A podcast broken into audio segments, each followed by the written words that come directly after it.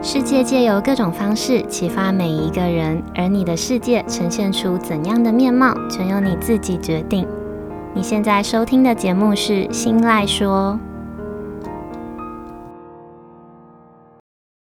Hello，各位 CC，欢迎收听今天的《新赖说》，我是新赖小姐。不知道大家在做事情的时候有没有过三分钟热度的经验？嗯、你明明刚开始很投入，也很热情，但是过了几天，或是过了一段时间之后，这些感觉突然全部都凭空消失了，心里也说不上为什么。好，我身边呢有一个朋友 CC，他刚好就是这类型的人。有一段时间，他突然很着迷手作饰品，然后就一头热的栽了进去。在那段时间里哦，他密集的报名了很多的手作类型的课程，还去买了一堆手作饰品需要用到的工具。重点是哦，这些工具呢，每一个品项都还不便宜。好，即便不便宜，当下一头热的他，还是狠心砸了钱，全都买了。只是呢，当这些工具都齐全了之后，他突然发现自己好像，嗯，没有那么喜欢，也没有那么想做饰品了。于是那些工具就被 CC 堆在房间里的某一个角落，偶尔，非常偶尔心血来潮的时候，他会拿出来玩个几下。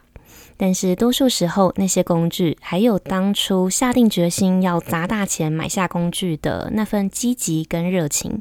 这些东西多数时候是被 CC 遗忘的。后来呢，他又迷上了画画，他也循着手作视频走过的路再走了一遍。他报名课程，上课，再报名课程，再上课，然后再一口气了买下了画画需要用到的所有的工具，然后就在一切都就定位的时候，CC 他又再度觉得没了兴致。嗯，其实 CC 呢，他一直以来都很清楚自己有严重的嗯三分钟热度的问题，只是这次的他彻底的意识到问题的严重性，他也认真的想要改变。好，嗯，简单介绍一下我的这位朋友 CC 哦，他是我认识很久、认识很多年的一个朋友。他一路看着我从经历人生体脂率的巅峰到重训减脂成功，再一路看着我从零开始经营心赖说这个 Podcast 节目，然后到现在拥有固定会收听这个节目的你们。他在我身边看着这一切的发生，然后再对比回自己的身上。他突然觉得三分钟热度这个人生的课题，好像从来都不会是我需要去思考要怎么面对跟怎么克服的议题，因为在他的眼里哦，摩羯座的我就是一个很自律的人，自律到可以持续去做每一件只要是我想做或者是我喜欢做的事。所以后来我的这个朋友 CC，他带着他的问题来找我许愿，所以今天这集的内容就诞生了。那也因为 CC 的这个疑问，让我开始去认真的思考我自己过往之所以可以持续去做一件事情的原因。最后呢，我发现所有驱动我自律、驱动我持续去做每一件事情的根源，好像都跟动机这两个字有关，而不单单只是因为我是一个多数时候会被星座专家归类成严谨的摩羯座。因为在台面下，我也还是会有惰性爆棚、想要摆烂跟想要逃避的时候。好，那说到动机呢，就不得不提一个在心理学上很著名的理论，叫做自我决定理论。这个理论呢，它主要是在探讨影响人的行为的动机。理论中把动机大致上分为两种，一种是外在动机，另外一种是内在动机。呃，简单区分这两种动机。外在动机是你去做每一件事情的目的，是因为一些外在的因素，比如说像是升官啦、加薪，或者是做这件事情之后是会被夸奖，是可以避免被骂等等。嗯，各种你期望透过做这件事情可以获得的奖赏跟酬劳。也就是说，当今天把这些外在的诱因移除掉了之后，就会大大的降低你去做这件事情的意愿，会让你不想继续做，不想继续付出努力。那驱动你做这件事情的动机就属于外在动机。好，那反过来看内在动机，指的就是你去做一件事情，为的是单纯获得满足感。这种满足感和实质有形的奖励不太相同哦。是你发自内心的觉得做这件事情是有兴趣的，你不一定要获得什么样的奖赏，因为在做的过程中，你就可以源源不绝的获得内心需要的开心跟满足的感觉。也就是说，即便没有刚刚提到的那些外在诱因的推动，还是可以驱使你想要行动、继续去做的动机，那就属于内在动机。那我们用今天故事里的 CC 他提到的，嗯，在他眼里，觉得我是很自律的在重训，跟很自律的经营 Podcast 这两件事情来看。好，那先说重训。嗯，我开始意识到自己是一个体脂率过高的泡芙人之后，我就决定要运动减脂。但是光靠意志力逼迫自己去跑步啦、啊，或者是下班之后要跟着影片做做有氧运动，那对我来说实在是太难太难了。因为我只要加班，或者是当天只要觉得呃工作稍微累一点，我就会陷入要不要运动的自我挣扎中。那如果最后意志力战输了，我就会休息一天。休息一天之后呢，就会变成休息两天，然后再变成休息一整个礼拜，最后干脆会直接停摆。所以后来我尝试用一个招数来对付自己，这个招数就是。我决定要直接砸一笔钱去健身房找专业的重训教练，请教练帮我量身打造重训菜单跟饮食菜单，还设定了三个月内要减掉多少体脂肪的短期目标。那因为我对自己有一定程度的了解嘛，我知道只要砸了多少钱以上，又没有去上课，那对个性偏务实的我来说，会是一个可以引发我觉得心痛的程度。所以为了不赔本，我就会每天在心里不停地告诉自己，把课上完就不浪费了，把课上完就不浪费了。后来事实证明哦，这个害怕浪费钱的外在动机，真的完完全全可以压制住我的惰性。让我在接下来的三个月里，每个礼拜都心甘情愿的去健身房报到四次。那当时我心里的小剧场是这样子想的：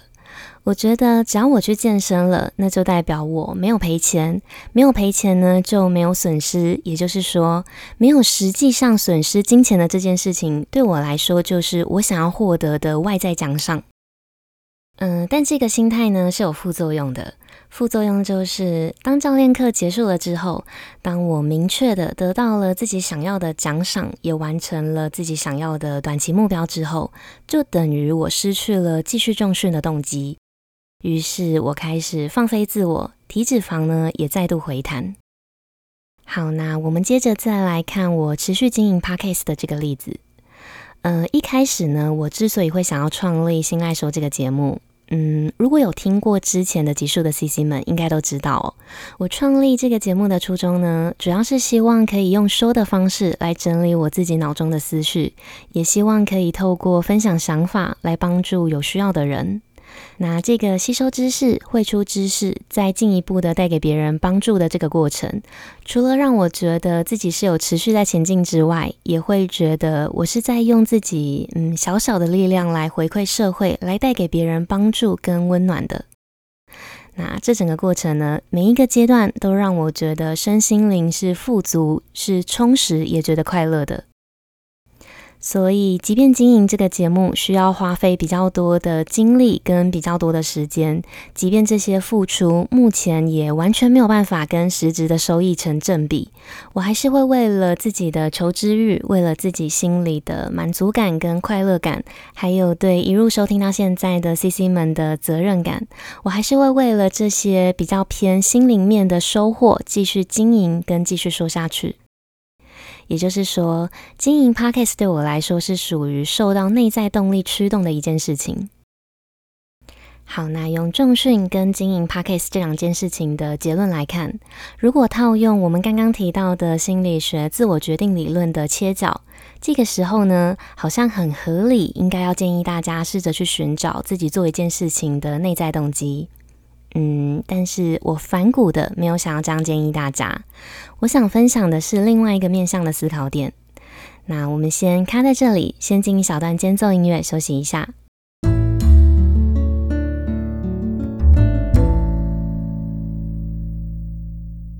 欢迎回来。嗯，我先小小总结一下，在前一段内容里提到的发生在我身上的外在动机重训跟内在动机经营 Podcast。用今天故事里 CC 的角度来看，我的的确确自律的完成了这两件事情的目标，我成功的减脂了，也持续而且稳稳的在经营节目。嗯，但是 CC 他没有看到的部分是，减脂这件事情虽然达成了短期的目标，但到最后我还是停滞下来了，只剩下经营节目还持续在进行。那如果我们用这两件事情的结果来回推，就可以用另外一种嗯更简单的方式来区分内在跟外在动机，就是外在动机呢，它是在追求一个结果，追求得到你想要的结果。在得到结果的那个瞬间的快乐，是属于一次性的，属于短暂的。直接套用例子来看。呃，如果说驱动重训的动机是追求结果的外在动机的话，那我每天重训就都会觉得生不如死，觉得超痛苦，超级想要放弃。因为做这件事情，唯一会让我觉得快乐，唯一会让我觉得满足的时候，就只有在我站上体脂机，真实的看到体脂趴数下降的那一刻。那我们再反过来看，相较于追求结果的外在动机，内在动机呢，它就会是追求过程，就是你做一件事情，但是每一次做那件事情的时候，都可以获得满足跟感觉到快乐，是没有次数上面的限制的。你每做一次就满足一次，就快乐一次，是可以长久的，也就是偏向属于心灵层面的自我获得。重点是呢，在做这件事情的过程中，不会有任何痛苦的感觉，会是很开心可以做，而且是主动想做的。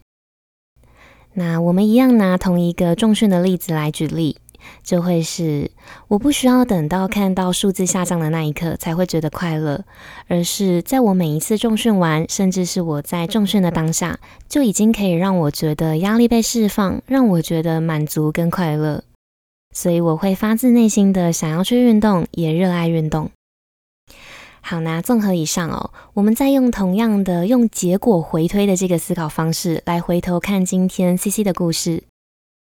嗯，我在想哦，CC 他会突然开始想要接触手作视频，还有会突然开始想要画画的这两件事情，有没有什么共通点？那这个共通点有没有可能就是 CC 的外在动机？所以才会在他完成了目标，在得到了想要的奖赏之后失去兴趣。那因为我认识今天故事里的 CC 嘛，所以后来我仔细的思考之后，我发现，嗯，CC 他想要做手作饰品跟想要画画的时期，好像刚好都是在那个时期里话题度比较高，也比较常会出现在社群平台的事。所以我直觉联想到了 CC 他的职业。他的职业呢，就是要不停地追求当下最新的时事，赶上最新话题的工作。那他呢，也很喜欢这份工作。于是我转了一个念头，我想，嗯，也许他的目标不是想做手作饰品，或者是想要画画本身，而是想要跟上最新的话题。所以当体验过，当跟上了流行之后，CC 的目的呢，就已经达成了，心里也已经获得了满足。那既然得到了目的，也就很合理的会失去兴趣、失去动力，因为再让他觉得感兴趣的，就会是下一个热门话题的事。也就是说，如果我们换一个切角，更深入一点的往动机的源头去看，就会发现，其实动机呢，它还是一直在驱动着 CC，只是他本人没有意识到自己真正喜欢的不是手作饰品跟画画本身，而是喜欢跟上最新的话题。